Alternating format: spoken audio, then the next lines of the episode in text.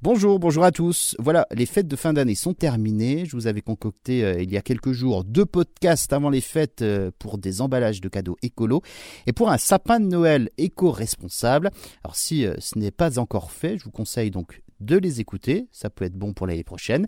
Et si vous n'avez pas suivi ces quelques conseils, aujourd'hui vous pouvez donc vous rattraper puisqu'on va voir donc ensemble comment recycler donc ces emballages cadeaux.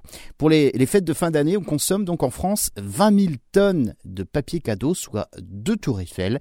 Autant faire au mieux donc pour euh, recycler tout ce papier. Alors déjà éviter de le rouler en boule et de le mettre à la poubelle. le mieux est de le plier à plat et de le mettre donc euh, dans le bac de tri papier.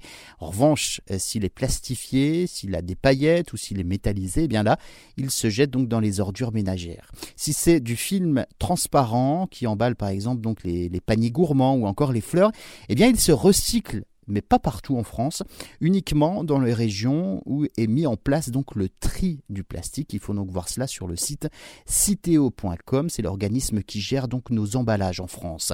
Tout ce qui est carton évidemment se recycle, les boîtes de jeux, les emballages de tablettes si vous mettez tout cela donc dans le bac de tri. Quant à la façade transparente, vous savez ces petites fenêtres en plastique comme dans les emballages de poupées par exemple, eh bien là, il faut séparer le carton du plastique avec un petit coup de cutter, c'est assez facile, euh, sauf si vous êtes donc dans une de ces régions, encore une fois, qui recycle donc tous les plastiques. Concernant les rubans, ceux qu'on frise avec les ciseaux, eh bien ça se recycle également. Et puis euh, demain, on verra comment recycler son sapin de Noël. Oui, vous verrez, il y a plusieurs possibilités pour donner ici une seconde vie à son arbre.